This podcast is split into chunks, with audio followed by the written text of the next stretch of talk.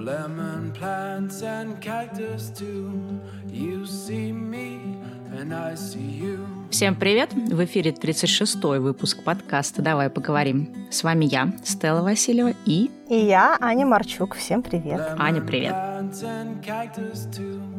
You see me and I see you.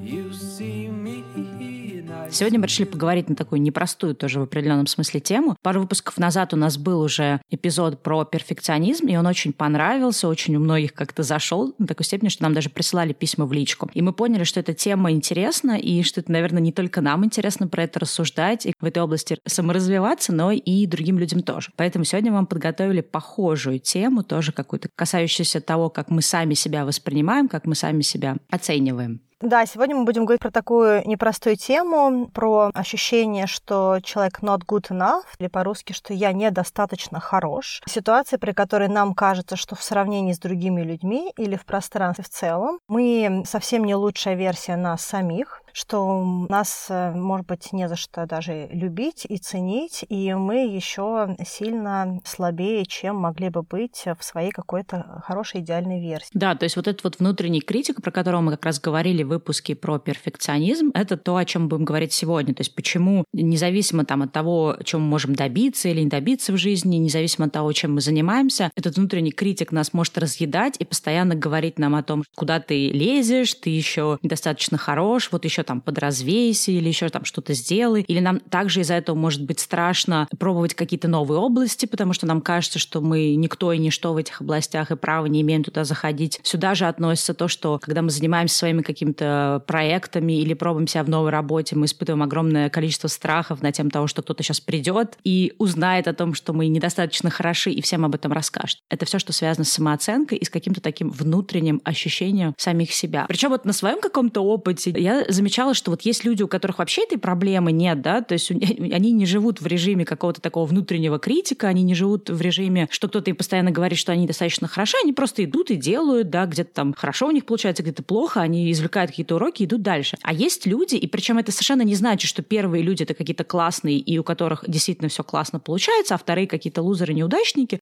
Зачастую даже бывает наоборот, что те вторые люди, у которых есть вот это вот ощущение, что они достаточно хорошо что-то делают или они сами по себе недостаточно хорошие, они могут быть сами по себе очень ну, успешными и талантливыми людьми, но почему-то вот именно этот внутренний критик не дает им почувствовать это и как-то вот адекватно оценить свои силы. Да, и, кстати говоря, очень много звезд, они страдают от этого синдрома, от ощущения того, что они not good enough, да, что они недостаточно хороши. И частично где-то это ощущение вечной недостаточности как раз и драйвит их успех. И они, видимо, пытаются все сильнее и сильнее вложиться для того, чтобы наконец-то перестать чувствовать, что они недостаточно хороши. Но даже добившись большого успеха и финансового, и славы, и прочее, а, они все еще не могут преодолеть эту проблему. И даже такие звезды, как Эми Уайнхаус, было известно, что у нее была такая большая проблема, и многие другие тоже музыканты и талантливые очень люди. Давай поговорим с тобой, может быть, немножечко о том, откуда вообще это берется и почему у каких-то людей есть такая проблема с ощущением своей недостаточности. Если говорить про психологию, то есть такая взаимосвязь из детства. Когда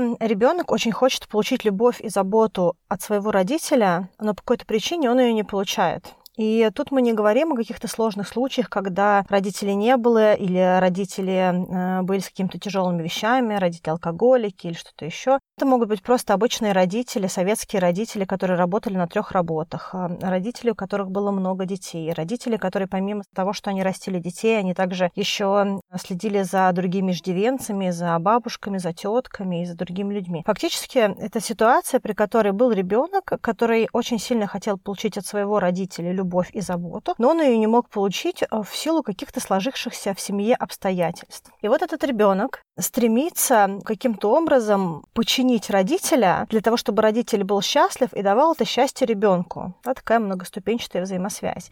То есть он пытается в каком-то смысле заслужить, да, вот это внимание, любовь. То есть он-то не понимает, как ребенок, что он сейчас не может этого получить, это не от него зависит. Он всеми силами пытается этого добиться и делает все, что он может делать для этого.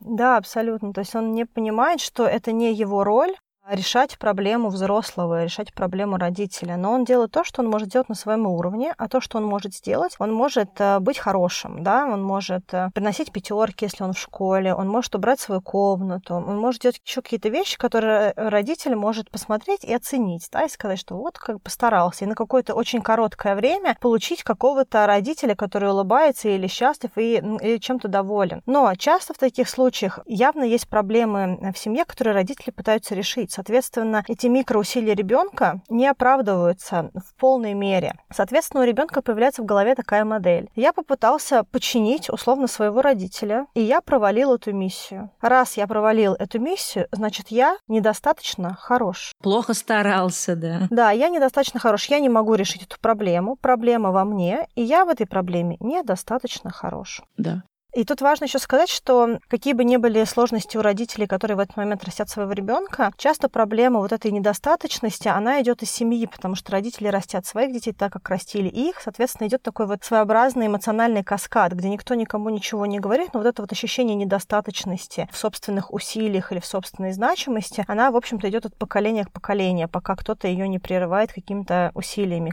Слушай, но тут еще тоже накладывается такая вот культурная особенность. Я не знаю, там вспоминаю даже свое какое-то детство в плане даже там школы, там, да, даже не только брать, если родители. То есть была какая-то такая вот э, непроговариваемая идеология, что если сильно кого-то похвалить, то он обязательно вырастет э, там лоботрясом, балбесом и бездельником, да. То есть как бы нужно соблюдать определенную такую строгость, потому что только в строгости рождаются какие-то там, не знаю, хорошие люди, да, и вот это тоже такой момент. И второй еще тоже э, такой аспект, да, когда может зарождаться вот это вот на всю жизнь ощущение, что ты недостаточно хорошо постарался, это когда ты получаешь какую-то критику в большом количестве, когда ты еще ребенок, когда ты не можешь, да, эту критику, ну, как бы воспринимать, как сейчас бы ты воспринял взрослым. И помнишь, мы, мне кажется, в каком-то из выпусков это приводили, или, по крайней мере, точно собирались привести из книг, э, по-моему, это у Брене Браун, да, было, что очень многие дети перестают заниматься творчеством, когда они вырастают, только потому что в детстве им нанесли травму тем, что как-то вот, э, ну, обесценили, не знаю, раскритиковали их творчество. То есть, условно говоря, ребенок, например, нарисовал там, не знаю, какую-нибудь лошадь, у которой там пять голов, и она синего цвета. И вот он с этой лошадью пришел, там, не знаю, неважно, к учительнице, к воспитательнице, там, к бабушке, к тете, не знаю, к маме, к папе, кому угодно, да, и в какой-то момент, да, родитель могли сказать, о, какая классная лошадка, молодец. А в какой-то момент, да, если, например, этот родитель или воспитатель или что-то, он в этот может быть, там был чем-то занят или у него какой-то свой стресс, он мог сказать, так, убери свою эту дрянь, да, или что это вообще за ерунда, у лошадей не бывает, там, не знаю, четырех голов или еще что-то. То есть они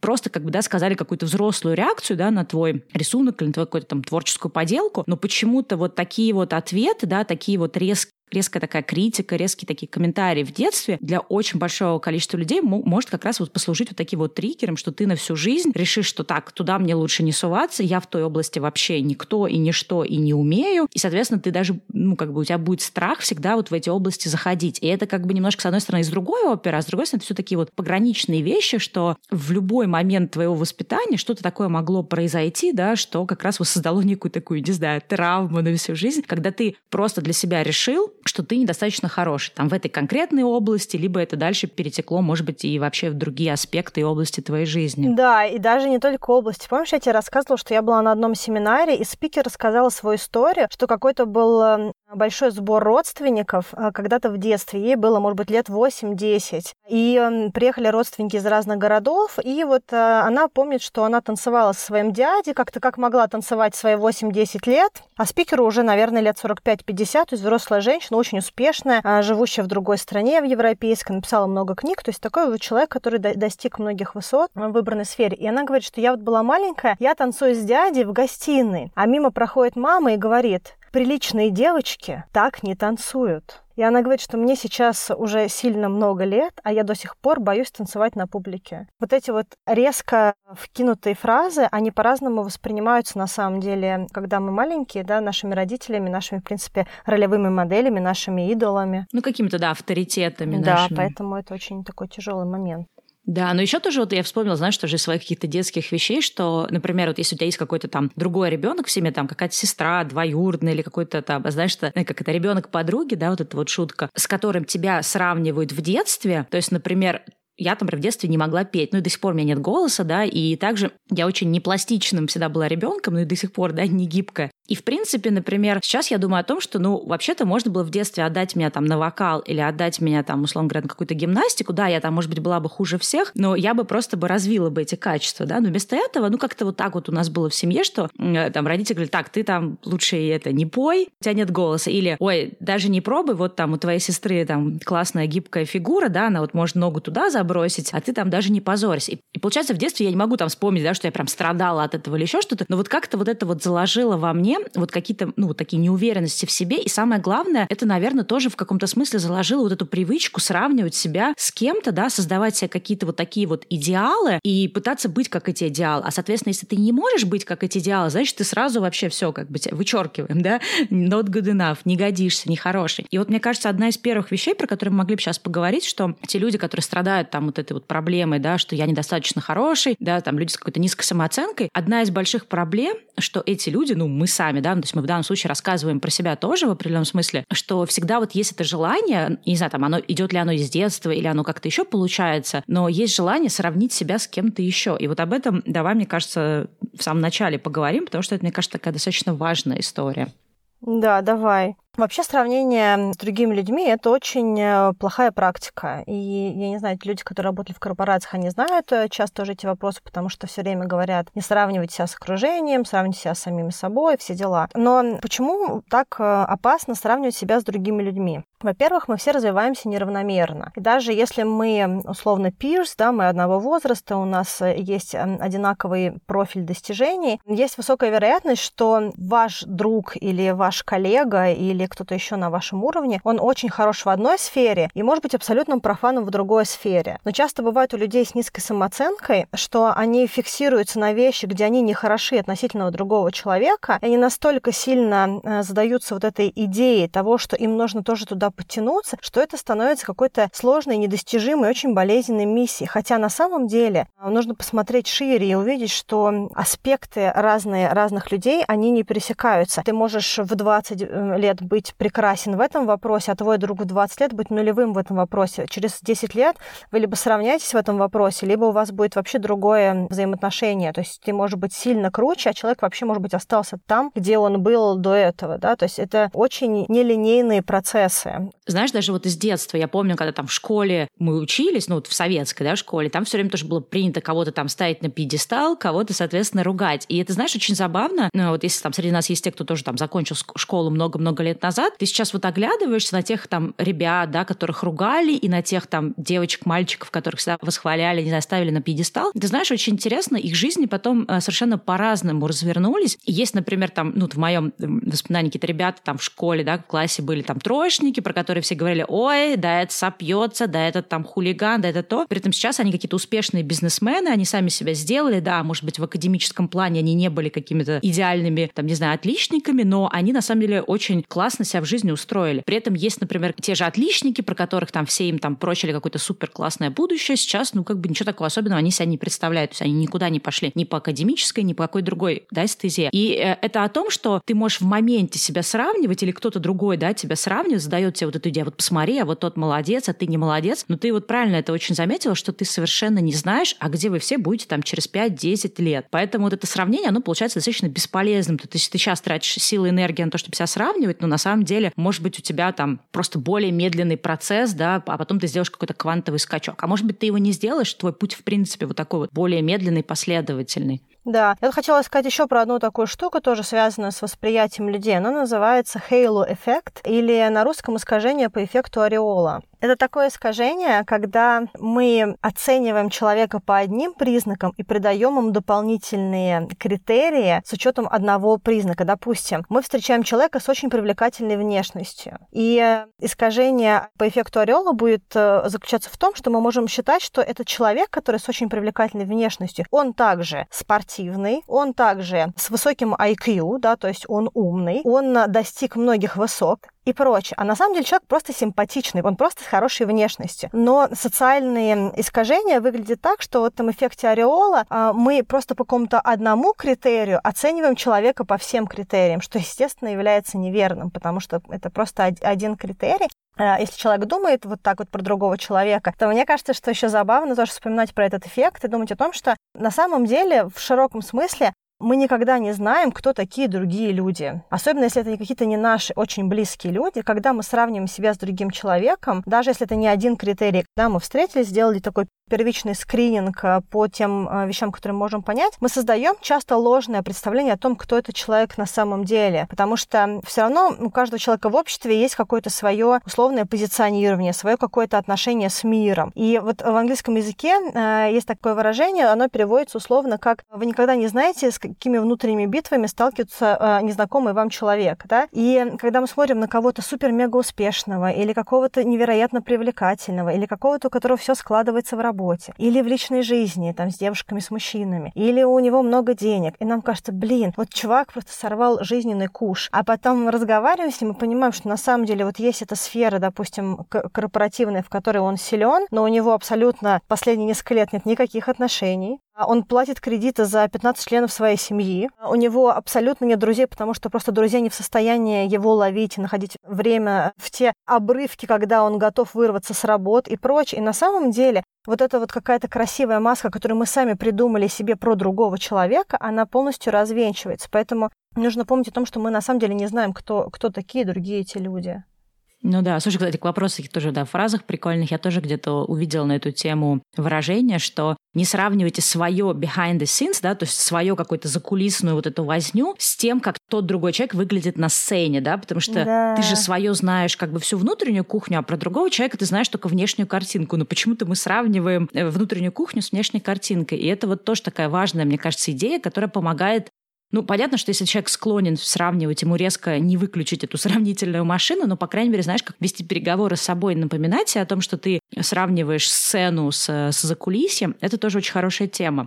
И еще тоже хотела, знаешь, вот тоже какой-то пример, у меня было прикольный. В какой-то момент я там познакомилась с девочкой на Бали, и мы как-то с ней так быстро сдружились. А она, э, ну, тоже была русская, но она как бы не тусила со всей вот этой такой основной тусовкой на тот момент на Бали. А внешне эта тусовка выглядит как то, что все такие успешные, все такие классные, все там серфят, участвуют в каких-то соревнованиях, ездят, путешествуют, и все как-то у них складывается жизнь. И я помню, что она мне как-то раз говорит, слушай, говорит, я вот смотрю на всех, и все такие классные, как, какие-то проекты делают, какие-то там деньги зарабатывают, как это вот быстро у них так все сложился, там, не знаю, какой-нибудь, условно говоря, пассивный доход, они быстро себя нашли в какой-то области, и у них как-то вот они много путешествуют, у них столько всего происходит. А я типа чувствую себя лузером, потому что я вот второй год на Бали, и пока все, ну, как бы все еще, то, что называется struggle, да, то есть все еще пытаюсь как-то свою жизнь устаканить, да, влиться вот в этот режим, найти какие-то подработки, там, фрилансы и прочее. И вот у нее, например, самооценка, да, была очень сильно занижена, просто потому что ей казалось, что вот все молодцы уже за год там или за полгода приехали и быстро все там как-то разрулили, да, а вот она уже второй год, и все еще как-то вот у нее нет таких огромных клиентов, больших заказов и так далее. Но у нее эта картинка была именно потому, что она видела этих людей на сцене, да, и сравнивала со своим закулисьем. И я помню, ей такая говорю, ну, как бы, а с чего ты взяла, что там вот у этих людей все прям супер классно и успешно? И она такая, нет, ну вот посмотри, я говорю, окей, скажи мне, вот про кого тебе кажется, что у него вообще нет никаких проблем? И она начала мне там называть каких-то людей, я говорю, окей, у этого человека такая-то история, да, то есть у этого человека в данный момент все может выглядеть классно, что он прям много путешествует, и на самом деле, например, его э, на все эти поездки возят его клиенты, да, то есть он не едет, потому что у него много денег, и он там поехал туда и сюда, а он на самом деле ездит работать, да, то есть его какой-то там человек берет с собой, то есть оплачивает всю поездку, и он там этого человека с утра до ночи развлекает, учит серфингу, там, не знаю, в общем, всячески с ним то есть я говорю, ты знаешь, это тоже такая достаточно сложная работа, да, когда ты, по сути, как, не знаю, как, э, как гувернантка, да, какая-то, да, то есть ты не только занимаешься тем, что ты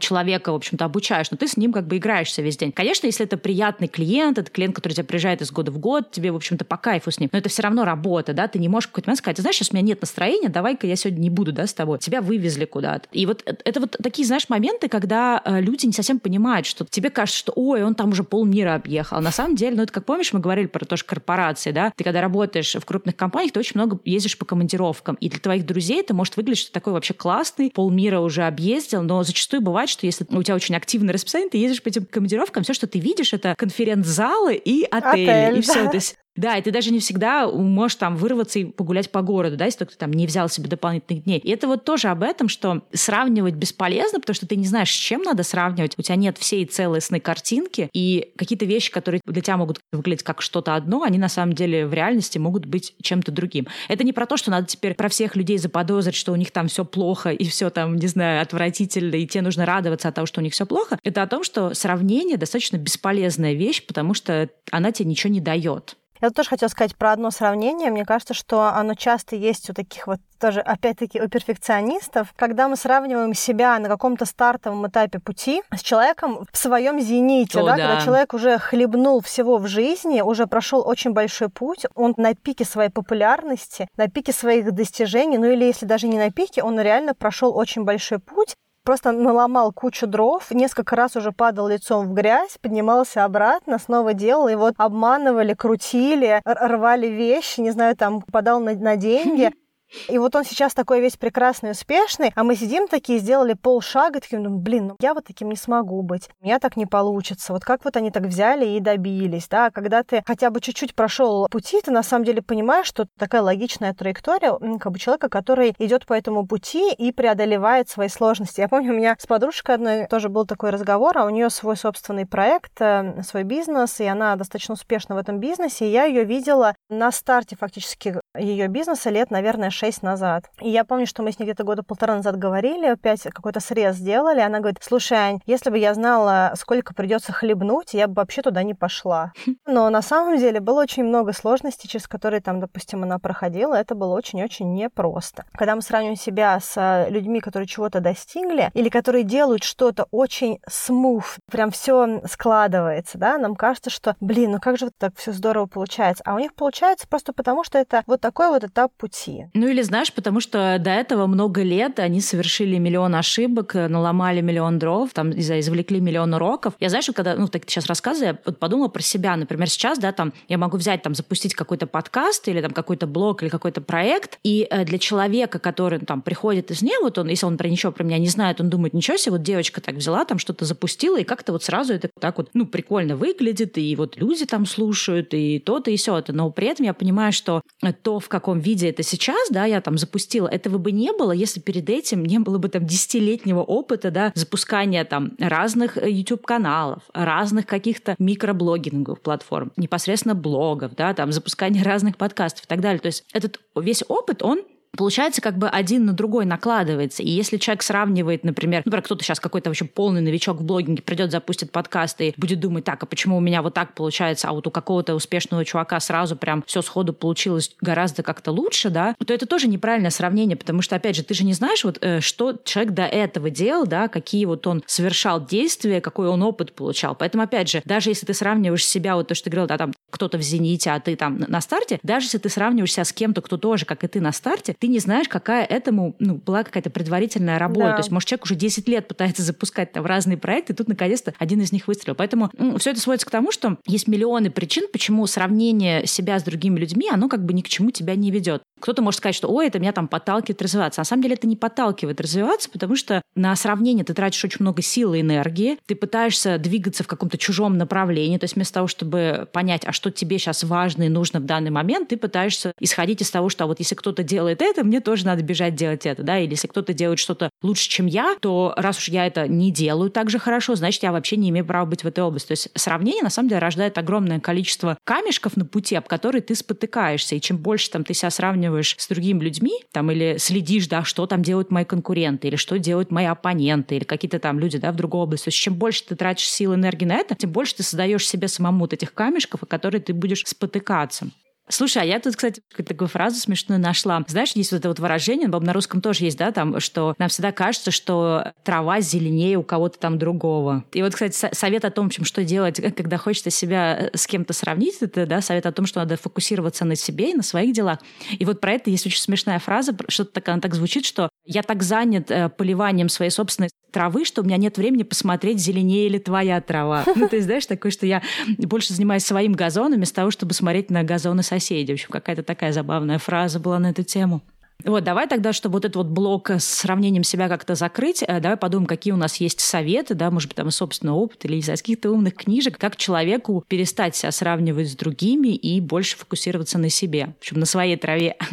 Наверное, прежде чем сказать, почему не стоит сравнивать, я хочу сказать, что если вы уже сравниваете, и у вас есть в голове вот эта вот такая позиция жизненная, что вы ходите в сравнение, то я рекомендую смотреть шире и сравнивать по более чем одному критерию. То есть, допустим, вы посмотрели на человека, он вот хорош в том-то, в том-то, в том-то. И ты говоришь, окей, хорошо. А если в чем-то, что вот он, мне кажется, недостаточно хорош, либо он не так экспертен, как я. И найти вещи, где вы чувствуете свою силу. И если вы будете это делать регулярно, хотя бы на этом этапе, у вас будет понимание того, что вы просто комплексные разные люди, у которых есть свои сильные качества, а есть свои слабые качества. Либо есть блоки, в которых вы не фокусировались на развитии, или вы недостаточно пока туда вложились. Поэтому это окей, да, просто ну, как мы разные. Да. Ну, либо, знаешь, бывает, что иногда, когда человек уж очень сильно себя недооценивает, ему кажется, что уж я и найти ничего не могу, да, того, что у меня хорошо. Тогда можно больше смотреть с точки зрения того, что окей, допустим, вот этот человек мы считаем более экспертный, этот более успешный, этот такой секой. Хорошо, а в чем тогда будет моя фишка? У меня такой даже, наверное, практически есть пример на эту тему. Когда вот я на Бали занималась своим блогом, да, были блогером, в какой-то момент начали появляться другие тоже какие-то сайты о Бали. Появился Бали форум, потом появился Балиша. И, естественно, я сразу, как только э, там что-то они делали, я сразу начала сравнивать, начинала там себя как-то тоже гнобить, что а вот, а у этих ребят классный иллюстратор, а вот эти ребята, они вообще копирайтеры и работают в этой области, они знают, как правильно делать статьи, да, чтобы это там лучше как-то индексировалось и больше людей приходило на сайт. А вот у этих ребят там огромная команда, а у этих то. И вот, знаешь, я какое-то там недолгое время себя вот этим изъедала, а потом я решила так, окей, я не могу сделать все, да, то есть я не могу взять и вот все вот эти плюсы, сильные стороны всех этих сайтов объединить в одном проекте, потому что эти все проекты делают больше, чем один человек, я, например, одна, да, делаю. То есть я физически, даже если бы я очень хотела, не смогла. Это раз. Во-вторых, я понимаю, что я не могу бороться с сильными сторонами других людей, но я могу сделать так, чтобы у моего проекта появилась какая-то фишка, чтобы он просто отличался. То есть вот, знаешь, чтобы он был особенным, чтобы он, да, вот в маркетинге называется, дифференцировался от своих конкурентов. И тогда стала думать, окей, в чем, то есть не в чем моя сильная сторона, в чем моя фишка, ну, которая, в общем-то, базируется, да, на сильной стороне. И я поняла, что, например, там тот же Балифорум, там какие-то очень такие безликие статьи, очень подробные, такие детальные рекомендации, как сделать то, как сделать все. Мой блог — это все-таки в большей степени не просто путеводитель по Бали или какая-то инструкция, как там отдыхать на Бали. Это все через призму моего опыта, да, то есть это через призму моей личности, через мои какие-то переживания.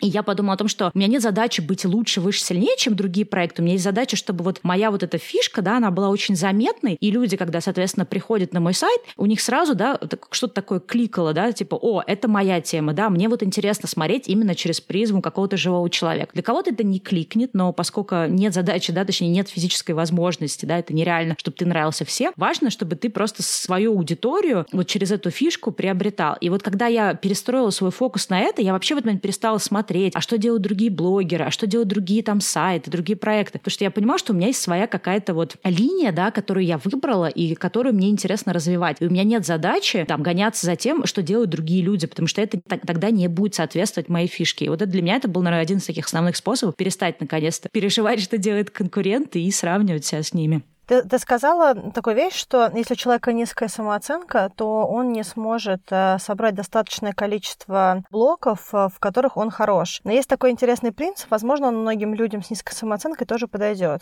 Он называется принцип одного маленького исключения. И когда мы очень сильно чувствуем, что мы недостаточно хороши, нужно подумать о какой-то хотя бы одной вещи, в которых мы когда-либо были хороши. То есть, если мы сейчас себя чувствуем хуже всех остальных, подумать, а был ли момент, когда я был лучше всех остальных или хотя бы был лучше кого-то конкретно. И вот этот принцип маленького исключения, он дает э, посыл в мозг о том, что я тоже могу, да, то есть я хорош. Я, может быть, э, не всегда супер идеален, но я абсолютно точно хорош, и этому mm-hmm. есть подтверждение. Вот. Ну да, ну или знаешь, тоже очень терапевтично вспомнить какие-то ситуации, когда ты себя там с кем-то сравнивал, а потом э, оказывалось, что то, что ты об этом человеке думал или представлял, оно не оправдалось, да, это как раз тоже вот подтверждает то, что не надо заранее там про других людей что-то такое придумывать.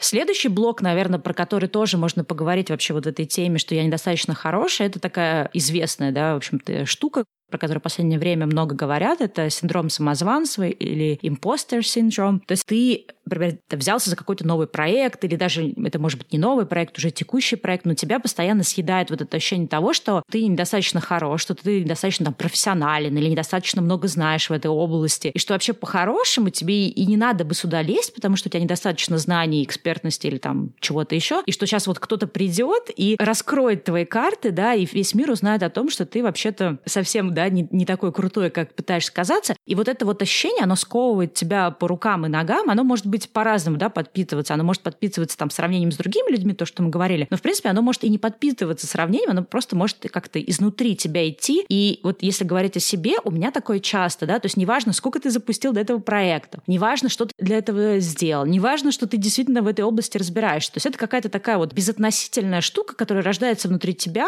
которая заставляет тебя постоянно, что называется, быть на стреме, да, на чеку, что, о боже, о боже, вдруг кто-то что-то там такое а, про меня скажет, подумает, или вдруг где-то я там совершу какие-то такие действия, которые, да, меня, в общем-то, как сказать, выставят на свет э, белый, все увидят, кто есть на самом деле. И это, на самом деле, вот синдром самозванца, про это, к счастью, да, сейчас очень много говорят. И я помню, когда я в первый раз услышала про эту концепцию, это для меня было очень таким, знаешь, о, вау, неужели это реально существует? То есть это не то, что какая-то объективная реальность, это оказывается какая-то ментальная ловушка, в которую мы попадаем. Поэтому давай про этот синдром самозванца тоже поговорим поподробнее. Давай. Кстати, да, у нас же был с тобой какое-то количество выпусков назад эпизод про что мешает нам достигать целей. Мне кажется, мы там тоже, да, рассматривали да, синдром да. самозванца. Да, какой-то был выпуск. Девятый. в самом начале. А, девятый. Да. И мы там как раз говорили немножко о том, что очень часто люди говорят, да, откуда у меня прокрастинация, почему я там не делаю то, что надо делать. Э, очень часто вот э, ощущение того, что ты самозванец, да, того, что ты недостаточно хорош, тебя полностью парализует. То есть ты впадаешь в состояние, когда ты не можешь двигаться вперед, потому что есть очень большой страх того, что тебя там, твоего самозванца раскроет. Вот. Поэтому тема такая достаточно важная. И вот мне кажется, вот в этом синдроме самозванца есть такой большой момент того, что мы почему-то считаем, что мы должны сразу куда-то прийти, там, в какую-то область, да, и сразу должны быть супер профессиональными, прям супер экспертными, у нас должно все получаться идеально, без каких-то огрех. Мы считаем, что у нас не может быть каких-то ошибок, у нас не может быть каких-то неправильных решений или плохо сделанных вещей. То есть вот этот вот перфекционизм, он тут тоже включается, и мы э, от себя ждем каких-то совершенно нереалистичных вещей. И, собственно, работа да, с этим синдромом самозванца, она в первую очередь заключается в том, чтобы перестать выставлять вот эти какие-то нереалистичные ожидания и перестать бояться того, что кто-то раскроет в тебе этого самого самозванца. И вот э, можно даже тут сразу, может быть, как не знаю, перейти к практическим советам, я поняла, что э, мне, например, помогает да, избавиться от этого синдрома самоназванца, когда я перестаю пытаться как бы казаться идеальной. То есть если я сама играю тоже в эту игру, надо быть идеальной, и вот сейчас я вам всем покажу, какая я идеальная, и дай бог, я там, вы там, у меня никаких там шовчиков, да, или белые нит, ниточки не увидите, да, то есть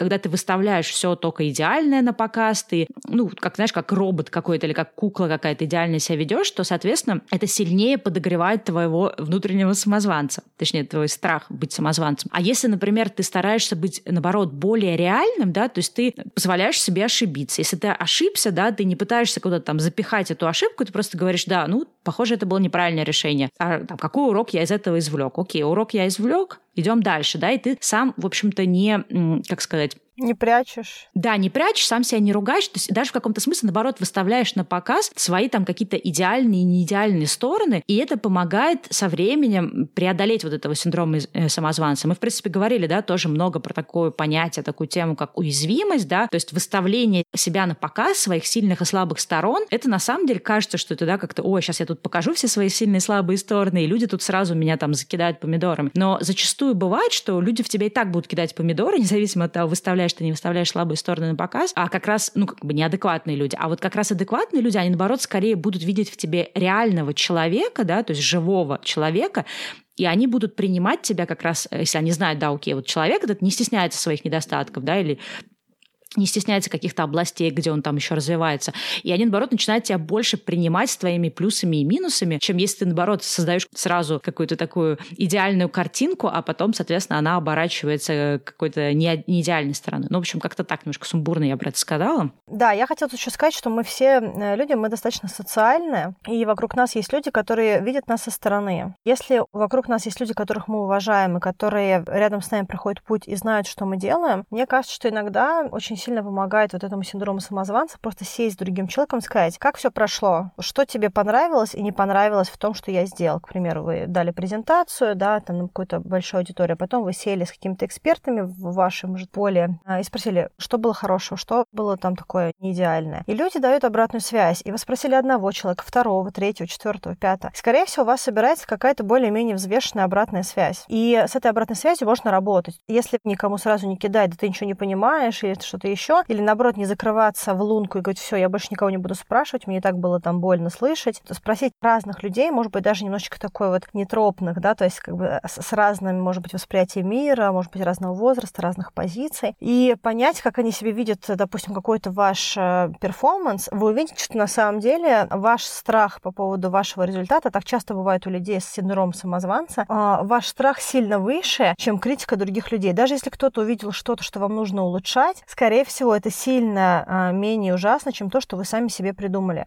Вот, поэтому мой совет э, разговаривать с людьми и собирать какую-то более объективную обратную связь на определенном этапе, оно очень сильно помогает откалибровать, что вы делаете. Ну да, но видишь, тут все это еще тоже зиждется на том, что надо понимать, что вы должны разрешить себе право на ошибку, на, на какие-то неидеально сделанные вещи, потому что, да, синдром самозванца, он как раз именно основывается на том, что мы хотим быть идеальными, хотим быть всегда вот э, перфектными, да, все тот же самый прекрасный наш перфекционизм. Но тут надо понять, что быть все время идеальными, быть всегда как бы правильными, никогда не совершать ошибку, мало того, что это занимает очень много сил и энергии, да, постоянно вот эту вот идеальную эту картинку поддерживать, но самое главное, что это нереалистично. То есть нет ни одного человека, какого там не возьми, успешного, неуспешного, экспертного, неэкспертного, там, в вашей области, да, нет ни одного человека, который когда-либо не совершал ошибки, который когда-то там не попадал в ситуацию, где он очень сильно облажался или где он там принял неправильное решение. То есть ошибка — это часть процесса. И ты знаешь, тут я такой даже вот момент вспомнила, что, а, хотя, по-моему, где-то приводила, а, да, я, по-моему, как раз в выпуске про перфекционизм это приводила, что вот в серфинге всегда говорят, что если ты не ошибаешься, если ты там не падаешь, не, не знаю, там, это значит, что ты не развиваешься, это значит, ты застыл на своем плато, плато, и ты очень так осторожничаешь, да, ты никуда не двигаешься, ни в какие новые территории не заходишь, и делаешь только то, что ты к этому моменту uh-huh. умеешь, да, то есть ты не развиваешься. И вот эта вот э, необходимость дать себе право на ошибку, на то, что ты можешь облажаться, это надо воспринимать как возможность для роста, потому что если ты боишься облажаться, делаешь все идеально, не делаешь что-то, что, не дай бог, может быть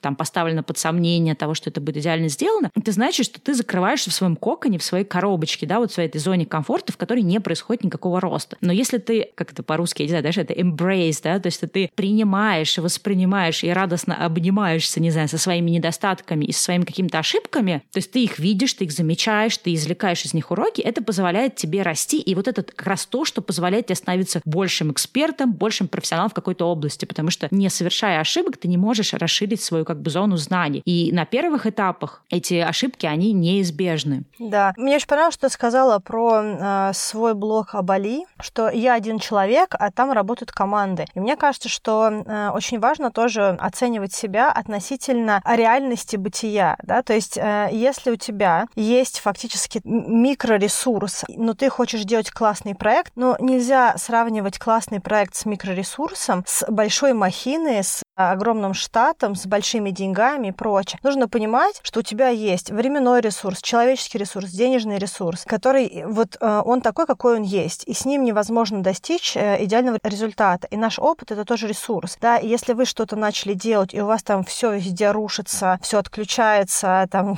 топится и прочее, ну да, вот такой сейчас этап. И в масштабе того этапа, который есть, даже если вы лажаете, поздравляю вас, вы в том этапе, когда вы лажаете. И это тоже этап, который позволяет вам а, собрать нужные лернинги, да, какие-то уроки для того, да. чтобы делать что-то чуть-чуть получше на следующем этапе. Это окей, ложать тоже окей. Я хочу сказать, что мне с этим очень тяжело. Это мой такой тоже косяк. Мне mm-hmm. очень тяжело признавать свои вот эти вот лаги. Это та вещь, без которой сложно двигаться в каких-то вещах. Да, слушай, ну вот еще тоже такой момент про вот синдром самозванца, там, про внутреннего критика, что очень часто мы впадаем в такое состояние, ну, я про себя точно знаю, что мы начинаем себя ругать, да, говорить, ах, ты там вот это не доделал, то не доделал, а вот тут мог бы сильнее. И как будто бы, знаешь, это такая какая-то такой самообман, как будто бы, если мы сами себя будем постоянно ругать, гнобить, за все там испытывать вину и досаду, как будто бы это, знаешь, снимет такой, условно говоря, да, как будто есть какой-то такой некий такой чан критики, да, который на тебя может вылезти. Если ты подойдешь и сам это этот чан на себя вывалишь, как будто бы тогда друг, никакой другой критики больше не будет. То есть, знаешь, это какой-то такой вот момент психологический, когда хочется себя ругать, ну, типа, если я сам себя поругаю, другие меня не поругают. Но, к сожалению, так не работает, да. То есть вы можете тратить все силы на то, чтобы самого себя ругать, но это совершенно не означает, что вам другой какой-то критики не прилетит. И в этом смысле, если та другая критика все равно может прилететь, в этом смысле нет никакой логики тратить свои тоже силы на эту критику, уж лучше тогда потратить свои силы на то, чтобы двигаться куда-то вперед. Да. Еще тоже вот один такой тоже да, совет в плане там работы со своим там внутренним критиком, самозванцем и ощущением, что недостаточно хорош. Большая проблема этих людей, что они вот очень, да, то, что мы говорили, они очень фокусируются на слабых местах, на своих каких-то недостатках, на каких-то местах, где там что-то недоделано, недоработано, и они совершенно забывают о том, что есть вот, да, то, что ты говорила, сильные стороны, и вообще забывают про какие-то, что называется, знаешь, маленькие победы. То есть, условно говоря, ты делаешь какой-то проект и сильно переживаешь по поводу того, что здесь облажался, тут облажался, но ты совершенно как должное, да, воспринимаешь те моменты, где у тебя все-таки получилось. И вот это вот очень важно, знаешь, такая вот должна быть перестройка в мозгу, что если ты так много времени тратишь на свои моменты, где у тебя недополучилось, то ты должен точно столько же времени оставлять и для того, чтобы радоваться победам. И вот это вот недооценивание своих каких-то побед, недооценивание результатов, оно как раз и вот, знаешь, является какой-то оборотной стороной медали. Поэтому, если вы понимаете, что у вас вот этот самозванец очень силен, и он не дает вам просто там начинать новые проекты, двигаться куда-то, что-то вообще делать и связывать вас по рукам, то начните с того, чтобы в каком-то смысле даже так нарочито обращать внимание на свои какие-то победы и достижения. Угу. Вот, да, вот, ну, это, в принципе, во всех книгах там, по, не знаю, по саморазвитию говорят, что, да, празднуйте вот маленькие какие-то достижения, прям придавайте им значение, делайте из этого там целый какой-нибудь э, ритуал, да, то есть вот сейчас у вас такой результат, там, через неделю у вас результат чуть улучшился. Не воспринимайте его как, ой, только на, на такой-то кусок результата улучшился, вот, а вот мог бы, да, или что-то. Нет, наоборот, меняйте смысл, да, как посыл вот этого вот э, сообщения на то, что, а вот неделю назад было меньше, сейчас больше, да, или там то-то было достигнуто. И это сложно делать, когда ты, да, там живешь с внутренним критиком уже много лет, но если ты, наоборот, нарочито, да, так как ты через силу, стесняясь самого себя, начинаешь себя хвалить, постепенно ты вот приходишь в какой-то адекватный баланс того, что ты и недостатки свои видишь, но и про достоинства не забываешь. А я хотела сказать про еще одного известного психолога британского. Ее зовут Мариса Пир. Она много лет работает со знаменитостями, как раз построила в определенном смысле карьеру на вот этом вот как раз на ощущение того, что ты не good enough да, на этой теме. И она говорит о том, что мозг любит то, что ему знакомо, и не любит то, что ему не знакомо.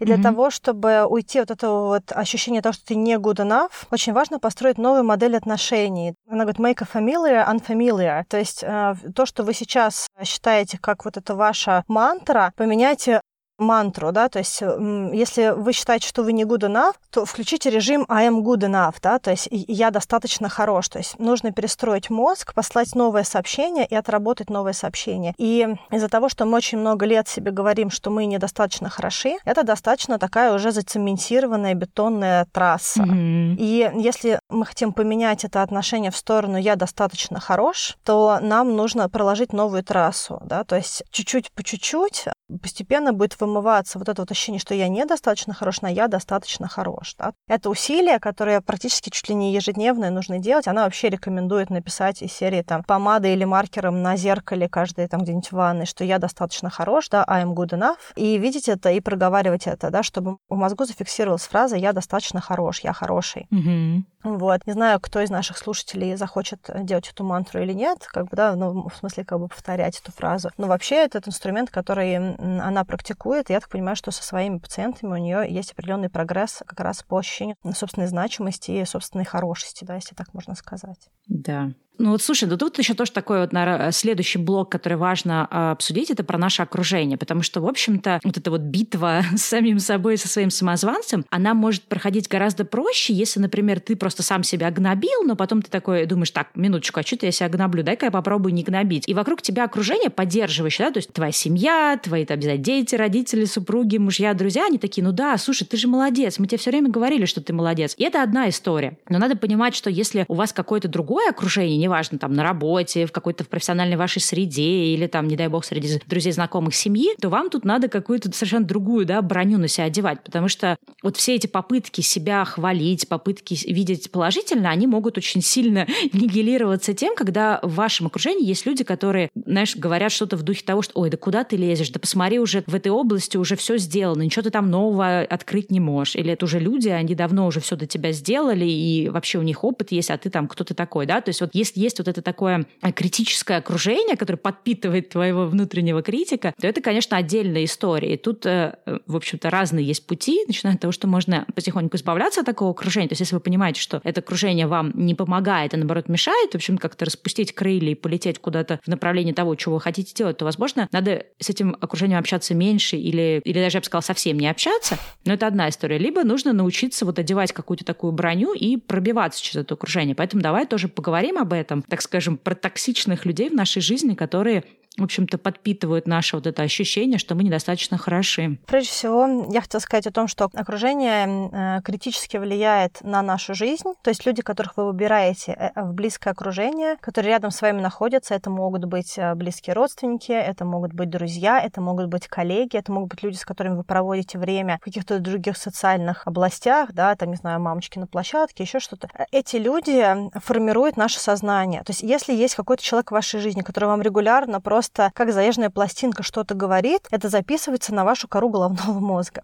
В зависимости от того, кто вокруг вас находится, вы начинаете так или иначе, во-первых, слушать то, что они вам говорят, это становится значимым, а во-вторых, вы постепенно становитесь тропны вашему окружению. Если у вас вокруг много токсичных или каких-то очень негативных, негативно видящих мир людей, постепенно вам будет казаться, что то, что они говорят, имеет смысл. Знаете, как стокгольмский синдром, как бы, да, в какой-то степени, да, когда вы начинаете думать, будучи заложником э, террориста, в принципе, понятно, почему они так страдают, да, то есть так или иначе но это, это очень важно, кто эти люди, что они вам говорят, которые вас окружают, потому что вы начинаете э, relate, да, с их образом мыслей, с их поведением, с тем, как образ жизни выглядит и прочее. Поэтому, если вы посмотрели вокруг, если вам реально очень-очень грустно, и вы постоянно чувствуете, что вы крутите в голове негативные мысли, первое, посмотрите, кто люди вокруг вас и чьи это мысли. И эти люди, они должны быть минимизированы, либо вообще, может быть, нужно от них отказаться хотя бы на каком-то этапе. Возможно, человек проходит какой-то очень нуарный, тяжелый период своей жизни, да, и ему не нужна ваша поддержка, ему нужно просто сливать на кого-то негатив, да, и вы просто получились человеком, на которого сливают. Возьмите дистанцию, дайте возможность человеку вычистить какой-то вот этот вот свой этап, который который сильно отравляет жизнь а, окружающим. Я помню, что один мой знакомый, который тоже практикующий терапевт и прочее, да, э, как сказать, психолог, да, он сказал, подумай о, о людях вокруг тебя, кто из них добавляет счастье в твоей жизни, а кто из них сокращает счастье в твоей жизни, да, и те люди, которые сокращают счастье в твоей жизни,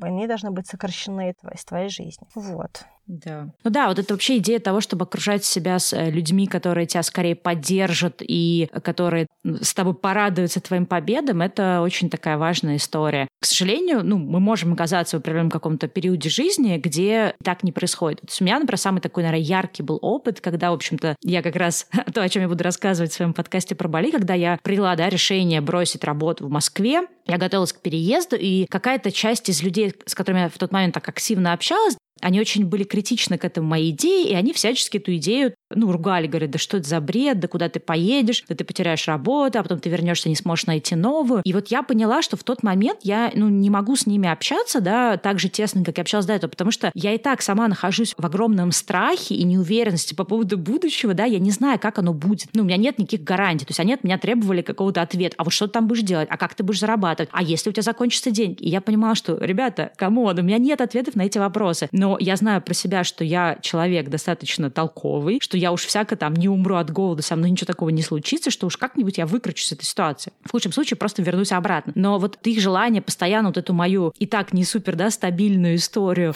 нестабильную версию себе разбирать на кирпичики и куда-то там постоянно в меня кидать какие-то такие вот вещи, что типа, а, а вот у тебя ничего не получится, ой, да ладно, ты все равно потусишь месяц, тебе надоест, ты вернешься. И я вот помню, сидела тогда и думала, а почему я вообще должна перед какими-то людьми оправдываться, да, за свою идею? Я решила уехать, я, в принципе, ну, как бы я никак эту жизнь этих людей не меняю, да, я не делаю это за счет них или за счет их каких-то, в общем-то, моментов. Я просто приняла определенное решение, которое не так уж сильно меняет их жизнь. Но почему-то у определенного количества людей было желание вот эту идею мою постоянно разбирать по кирпичикам. И причем это вот было разбирать не в том смысле, да, что они пытались мне как-то помочь или дать какой-то совет, они именно хотели, чтобы я перед ними отчиталась, то есть как конкретно я это буду делать. И в какой-то момент с частью этих людей у нас как-то, знаешь, очень сильно отдалились отношения, и, ну, потом я уехала на Бали, и это было очень интересно, что people мы потом, в принципе, так никогда эти отношения и не восстановили. То есть они вот как-то пошли в разные стороны. И я поняла, что вот в тот момент, когда я стала давать отпор, да, каким-то таким вот токсичным комментариям, что, ну, конечно, ты у нас там самая умная, у тебя-то, конечно, у тебя все получится. Вот ни у кого не получалось, а у тебя получится. То есть когда я стала давать отпор, почему-то эти люди тоже сами как-то очень быстро закрылись и тоже не хотели со мной общаться. И сейчас вот оглядываясь назад, хотя в тот момент было сложно, да, перестать с этими людьми общаться, потому что это были какие-то хорошие друзья или какие-то хорошие знакомые, но сейчас, оглядываясь назад, я понимаю, что, наверное, это был такой определенный этап жизни, когда нам нужно было пойти в разных направлениях, потому что они больше не могли подпитываться моими какими-то, да, вот неуверенностями в себе. Вот. И, соответственно, наши пути просто разошлись. И несмотря на то, что в моменте это было очень сложно, сейчас я понимаю, что это, ну, это был какой-то естественный, наверное, процесс жизненный, что ли. Ну и тем более как-то получается, что всегда, когда ты расставляешь точки над «и», да, ну, там делишь, ну не то, что делишь, ты понимаешь, что вот эти люди поддерживающие, э, не токсичные и создающие мне счастье, а вот эти вот другие, да, когда ты вот тех людей в своей жизни элиминируешь, и тебе кажется, что вот все, я сейчас останусь один, на самом деле очень быстро эти места заменяются другими людьми, да, в твоей жизни появляются другие люди, и вот почему-то как раз те люди, которые появляются, они как раз становятся именно теми поддерживающими, понимающими и прочее, потому что ты уже определенный какой-то стандарт в своей голове создал, ты говоришь такой, что я вот, ну, не хочу больше вот таких вот друзей, я хочу друзей, которые позволят мне быть самим собой. И, как ни странно, эти друзья потом начинают к тебе тоже каким-то образом притягиваться. То есть это место, оно всегда заполняется чем-то и кем-то.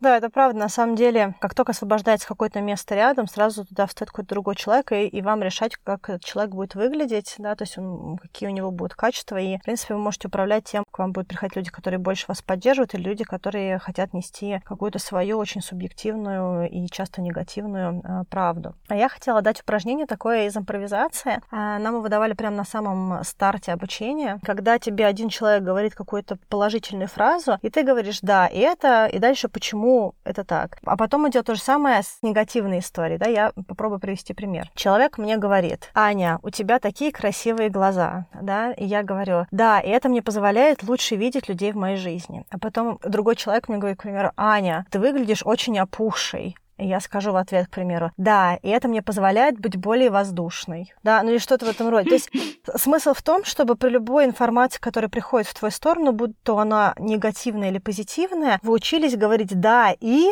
и дальше объяснять, почему эта информация позитивная. И мне кажется, что это очень хорошее упражнение для жизни, когда вы получаете негативный комментарий, можете просто это в игровой форме потренировать. Там, допустим, тебе человек говорит, Эльза, ты ужасно выступила сегодня с презентацией, а ты говоришь, да, э, это мне позволит следующую презентацию сделать гораздо лучше, чем предыдущая. Ну, к примеру, да? Ну да. И мне кажется, что это такой вот игровой легкий формат, он позволит чуть-чуть проще относиться к себе и не позволять людям, которые несут правду в мир, какую-то негативную, а нести ее вам. вот. Да. Ну и подводя уже, наверное, тогда итог э, того, что мы говорили, я хочу посоветовать одну книгу. Мне кажется, что я уже ее советовала, но здесь ее точно надо посоветовать. Она называется по-английски «Will I ever be good enough?» И ее сейчас переводят на русский язык Лена Терещенкова. И, соответственно, я оставлю ссылки на, на эту информацию. То есть, когда эта книга выйдет на русском, если вы не можете читать на английском, то обязательно ее прочитайте, особенно если вы чувствуете, что вот у вас вот это вот ощущение, да, самоощущение того, что вы недостаточно хороши, что вот везде вы как бы лузер и неудачник, если оно у вас очень сильно сильное, и у вас не получается его никак преодолеть, то обязательно прочитайте эту книгу, потому что она очень помогает э, расставить какие-то точки над «и», понять вообще, откуда это идет, а понимание того, где вообще взялось, взялся вот этот момент, когда вы себя резко почувствовали недостаточно хороший, это позволяет как-то вот все это перевернуть и начать э, наконец-то получать удовольствие от себя и вот именно чувствовать себя достаточно хорошим или хорошим. Вот прям книга, не знаю, для меня это была, наверное, одна из таких вот, может быть, топ-10 книг, если говорить, да, про книги по саморазвитию, которая очень сильно изменила в свое время мое сознание на этот счет. А я, с своей стороны, хотела дать еще один совет. Мы очень часто все наши неудачи проецируем на то, кто мы есть. И есть такая методика разделить то, чем мы недостаточно хороши, и то, что я недостаточно хорош. Да? То есть если вы ужасно выступили с презентацией, то ваше выступление было недостаточно хорошим, но вы при этом все равно остаетесь достаточно хорошим. Возможно, вы можете собрать свои ошибки, понять, что было сделано не так, и в следующий раз вы выступите с достаточно хорошей презентацией, а может быть даже с прекрасной презентацией. И вот очень важно помнить о том, что очень э, губительно действительно на нас отражается то, что мы свои неудачи зацикливаем на нашу сущность. Это разные вещи. Я делаю и я являюсь в большинстве языков mm-hmm. мира выражается разными словами, и это не случайно. Вот. Да, слушай, это, кстати, очень классная тема, она, мне кажется, будет хорошим таким завершением, потому что, в принципе, вот, да, еще часто тоже говорят там, с точки зрения того, как устроен наш мозг, э, если мы себя ругаем, то мы себя и ощущаем плохими. Соответственно, если мы, например, совершили какую-то ошибку или там что-то сделали не так, и мы себе говорим, какой же я идиот и дурак, и неумеха, и лузер, и т.д., то это то, как мы себя ощущаем. Но если мы меняем э, язык, которым мы это называем, и говорим, вот то, что мы сейчас сделали, было не очень умным решением, или, может быть, оно было неправильным решением, или оно было слабым решением, но как бы мы переносим вот этот вот фокус да, с себя, как вот то, что ты сказала, на действие, и это очень сильно меняет обстановку. То есть мы от этого не становимся дураком, неумехом или лузером, мы просто признаем, что то действие, которое мы сейчас совершили, или какой-то инцидент, который произошел, он был не очень удачным, не очень успешным. Но это как бы ничего не говорит о нас. Это все еще дает нам возможность, да, как ты сказала, в следующей ситуации отработать эту историю совершенно по-другому. И это не делает нас плохим человеком или недостаточно хорошим человеком. Да. Ну что, я думаю, на этой ноте мы сегодня этот выпуск закончим. Если вам понравилось то, о чем мы говорили, и у вас есть какое-то желание написать какую-то свою историю, чем-то поделиться, рассказать, то присылайте. Как обычно, в описании будет ссылка на наш сайт и на нашу почту. Помните о том, что мы с Аней готовим где-то примерно к сороковому выпуску спецэпизод, спецвыпуск, в котором мы будем отвечать на ваши истории. Поэтому, если у вас есть какая-то такая сложная жизненная ситуация, в которой вы не можете разрешиться, или, может быть, у вас есть какая-то вещь, с которой вы не можете разобраться, и вы хотите послушать наш с Аней совет на эту тему, то присылайте все ваши истории либо к нам в почту, либо, если вы хотите прислать их в каком-то таком аудиоформате, формате, то это тоже можно будет сделать. Мы тогда в описании оставим, не знаю, может быть, ссылку на наш бот в Телеграме, в который это можно будет наговорить. Да, спасибо всем тем, кто уже прислал свои вопросы нам на сайт. Также я хочу напомнить о том, что у нас есть свой Patreon. Если вы хотите поддержать наш подкаст, пожалуйста, присоединяйтесь к ряду наших патронов. Да, давай сейчас зачитаю тех наших патронов, которые помогают нам достаточно мощно. Это Розалия, Екатерина, Ольга, Ксения, Андрей, Рима и Анна. Ребята, спасибо вам огромное. Вы прям молодцы-молодцы. Ну и все остальные тоже, кто поддержит нас э, на Патреоне, тоже молодцы. Так что, если вы хотите, присоединяйтесь к ним и участвуйте в нашей патреонной активности. Да. Ну что, на этом, наверное, все, да? Тогда до следующей недели. Да, услышимся в следующем выпуске. Пока-пока. Пока. Well, I'm a cotton cactus tree. You see me, and I see you. You see me, and I see you.